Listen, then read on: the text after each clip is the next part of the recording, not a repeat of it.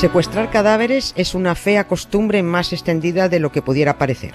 Personajes como Pablo Neruda resulta ahora que no se murieron solos, y otros como Kurt Cobain tuvieron prisa por irse, pero no han terminado de irse.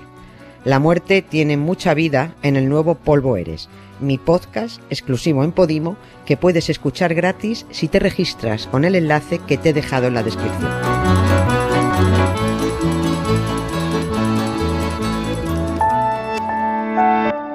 Ser podcast. Estás escuchando Acontece que no es poco, y yo soy Nieves con Costrina, la que te lo cuenta. Un podcast de historia para conocer, para entretenerse, para criticar, para cotillear y para lo que se tercie. Que disfrutes del episodio.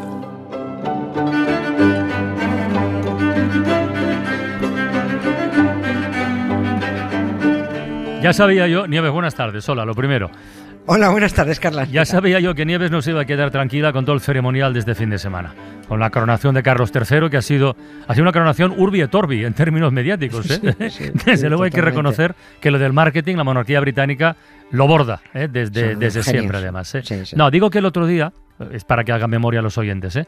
El otro día nos contó que el Papa Francisco le había regalado al nuevo rey unas astillitas de madera muy pequeñas que se supone, bueno, ellos dicen que son de la cruz de Jesucristo. En cualquier caso, es obsequio del jefe de la Iglesia Católica al jefe de la Iglesia Anglicana. Y quedó pendiente, y quedó pendiente explicar el momento en que se separaron. Y Nieves ha pensado, ¿a qué lo has pensado? ¿Para qué esperar Pues más? sí. Pues ya lo ¿Para qué hacemos hoy? ¿no? Pues ya que Pues ya esperar más. Qué, Pues qué tontería alargar Hala. esto. Dijimos el otro día eso, que contaríamos más despacio en qué momento y por qué Enrique VIII Enrique se VIII, separó. sí, señor. Sí, sí, se separó de la obediencia de, de Roma y se marcó su Brexit en particular. Que lo del Brexit lo, lo tienen ellos metido en su, en su ADN histórico. Y vamos, vamos a contarlo hoy mismo, pues aprovechando la resaca. Es la resaca de la coronación esta. Que Inglaterra enviara al Papa Católico a freír espárragos no fue una cuestión religiosa, como todo el mundo puede imaginar, fue una cosa, una cuestión política.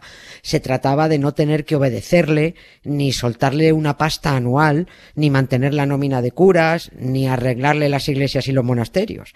Es decir, el rey Enrique VIII era tan pecador antes como después de enfadarse con el Papa, eso no cambió, era tan católico o tan anglicano tanto antes como después. Era el, era el mismo sujeto, el mismo Sí, déspota. sí, con- pe- peligroso. Claro, ninguna moral. Y además, la idea del Brexit con Roma no fue suya. Fue de un espabilado que había al lado, un picapleitos más listo que el hambre, muy hábil, ambicioso hasta decir basta, que supo cómo arrimarse al rey para, para medrar. Y de hecho, Thomas Cromwell, que así Sí, se llamaba, sí, sí. Tomás, eh, Tomás, Tomasito, se convirtió en mano derecha del rey, en secretario de Estado, llegó muy alto, hasta que el rey lo decapitó. Enri- Enrique VIII era, es que este hombre era como los toros bravos, tú no les puedes perder la cara nunca. o sea, tú no les puedes perder la cara. ¿no? Pues Thomas, Thomas Cromwell eh, fue el que le dijo al rey, ¿tú quieres que yo te arregle este problemilla que tienes con el Papa que no te deja divorciarte?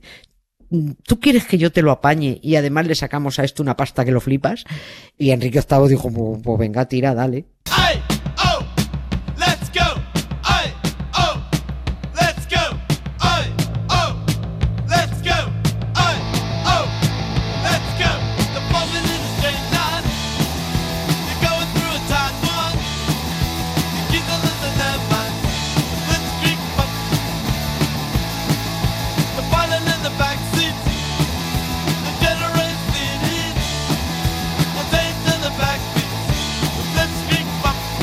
Bueno, pues ya está claro que nada tuvo que ver esta historia con la religión. Eh, el divorcio que Enrique VIII necesitaba para casarse con Ana Bolena, pues al final solo fue la excusa, ¿no? Efectivamente. sí, Bendita excusa, y- por cierto. Y, bendi- y bendita excusa. Esto no era nada espiritual, porque es que eh, gracias a eso la corona británica se independizó de la religión oficial y le permitió a- a- al rey ir a su bola, ¿no? Y al país. Y siguen a su bola. Enrique VIII estaba casado con Catalina de Aragón, hija de los reyes católicos, tía del emperador Carlos V, era un, era un personaje, hasta que, bueno, hasta que se le cruzó la monísima Ana Bolena y el rey quiso divorciarse de una para casarse con, con otra.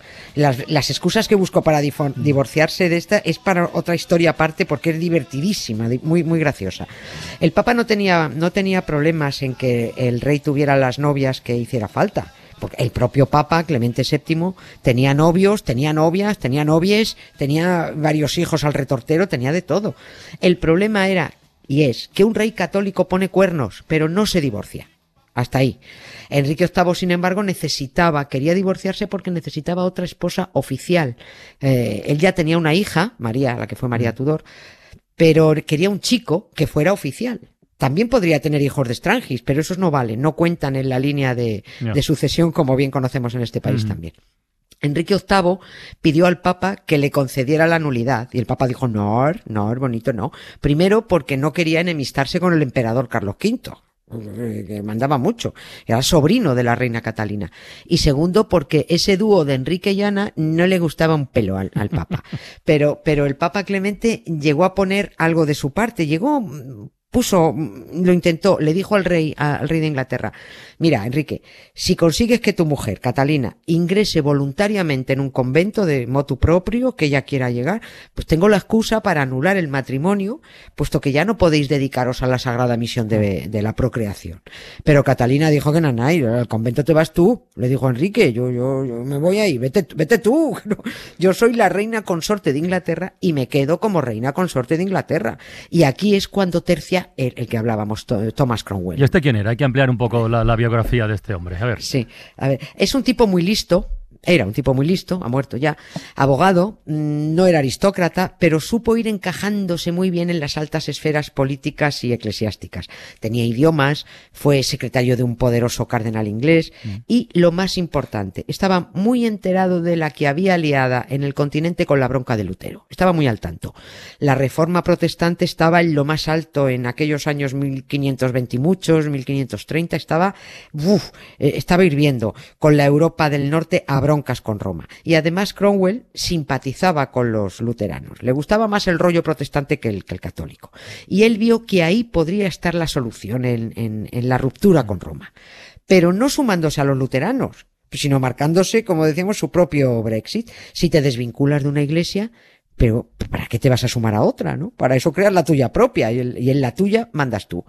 Este pollo, Cromwell, cuando aún Inglaterra era oficialmente católica, ya hizo, ya hizo alguna más, más propia de protestantes que de católicos. Eh, y lo que hizo con, con su jefe, que era el cardenal Thomas Wolsey, fue disolver 30 monasterios para con esos fondos, 30 monasterios católicos, porque Ujú. todavía no se habían separado, con esos fondos asegurar la supervivencia de una gran escuela en un lugar que se llamaba, bueno, se llama Ipswich. Era un, es un sí. sitio que estuvo a punto de, de competir con Oxford, una importancia tremenda en la educación. O sea que antes de que Inglaterra dejara al Papa tirado, ya andaban algunos actuando por su cuenta, porque como ocurría en, en todos los países, la Iglesia tenía acaparadas tierras, edificios, monasterios, mientras faltaban recursos para otras cosas. O sea que el tal Thomas Cromwell no lo hizo tan mal al, al principio. Y como a él le molaba el protestantismo que corría por Europa toda leche, empezó a aconsejar al rey en esa dirección. Primero, porque se divorciaría sin necesidad de que el Papa le diera permiso. Segundo, porque si se separaba de la obediencia de Roma, Enrique VIII haría y desharía a su antojo también en cuestiones religiosas. Y lo más bonito de todo, todas las rentas que como reino católico tenía que pagar al Papa, ya no habría que pagarlas. Ya que me lo cuentes, si ya lo siento, que no quieres más de mí, no hace falta que me enseñes los dientes y ya no te hace gracia Como has invocado varias veces el Brexit, todos recordamos el lío monumental que ha supuesto todo lo del Sí, Brexit. sí, Entonces, sí. ¿eso técnicamente cómo se hizo? Es decir, ¿cómo se separa Inglaterra de Roma? Co- ¿Cómo funcionaba esto de crear una, una iglesia nueva? Todo se hizo de manera muy formal y muy oficial. Fue un proceso muy pues, como lo del Brexit que hemos tenido. Fue un proceso muy complicado, con mucho tira y afloja, pero había que hacerlo, aunque lo estemos contando así, era una cosa que te- tenía que hacer con la ley en la mano. No todos los obispos y abades ingleses estaban por la labor, a- además de abandonar la obediencia al Papa y dársela al rey. Pero, pero imagínate, este en cuanto decapitó a unos cuantos, el resto más suave que un guante, ¿no? Todos para adelante. Tampoco esto significa que de la noche a la mañana Enrique VIII ya no rezara, ni creyera en Dios, ni par- de- participara de misas. Hacía todo lo que tenía que hacer como católico.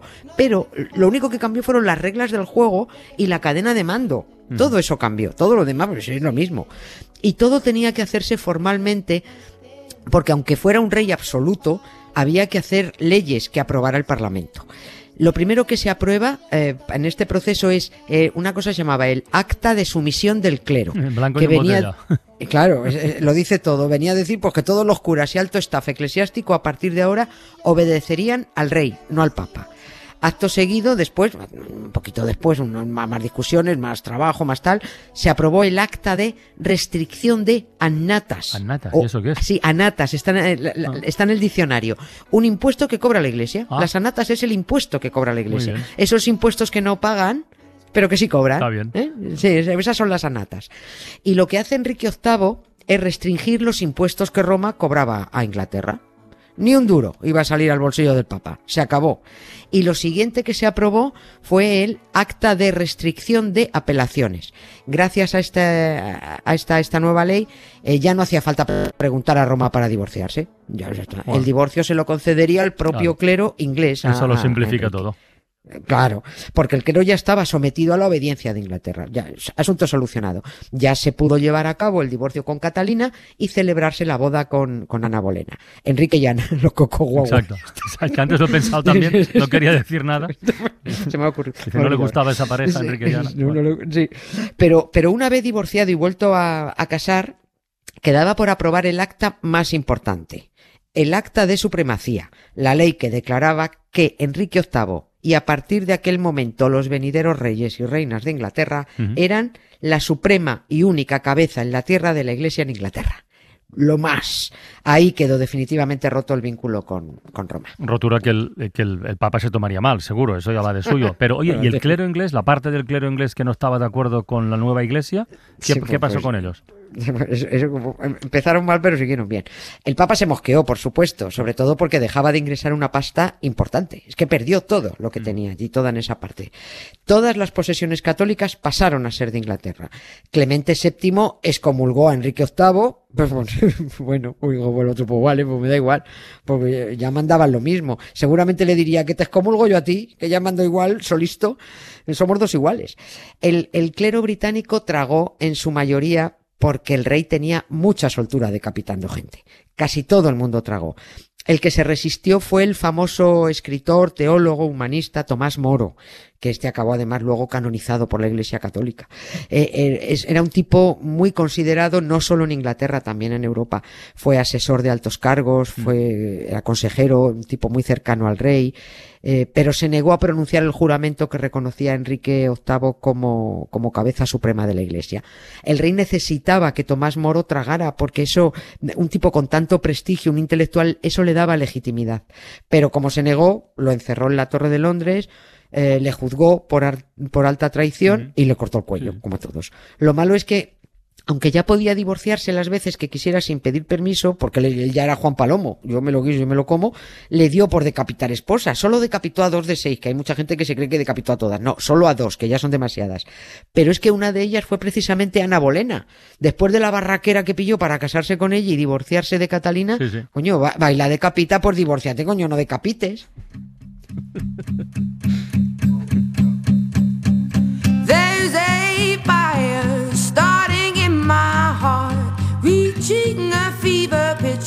and it's bringing me out the dark. Finally, I can see you crystal clear. Go ahead and sell me out, and I'll lay your ship. Ya para completar la lista, has dicho antes de pasada que también acabó decapitando a Cromwell, el que le arregló el divorcio de Catalina y la separación del Papa. Encima, o A sea, ese también palmó. Claro, por eso decía que no se le podía perder la, la cara como a los toros. Este decapitaba todo. El tal Cromwell tiene también su historia, porque era, era un, la verdad es que era un trincón, muy listo, pero un trincón. Como fue el encargado de la disolución de los monasterios, barrió para casa y de la venta de propiedades católicas trincó lo más grande, lo más grande. Pero también era alcahuete, era el que aconsejaba al rey, cásate con esta, divórciate de la otra para los apaños de Estado. Y una vez que aconsejó una mala novia, que Enrique VIII dijo, mira, de ella me divorcio, pero al que le corten la cabeza porque es un desastre. Sí. Y, y- y que el verdugo sea novato, esto es verdad, para que le duela más. Malo.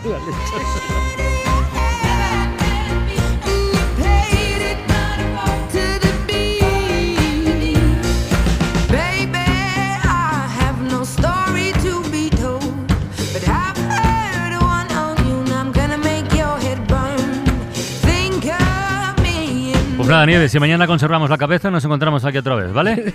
Hasta mañana, gracias Carla. Un beso, hasta luego. Un beso, adiós. Para no perderte ningún episodio, síguenos en la aplicación o la web de la SER, Podium Podcast o tu plataforma de audio favorita.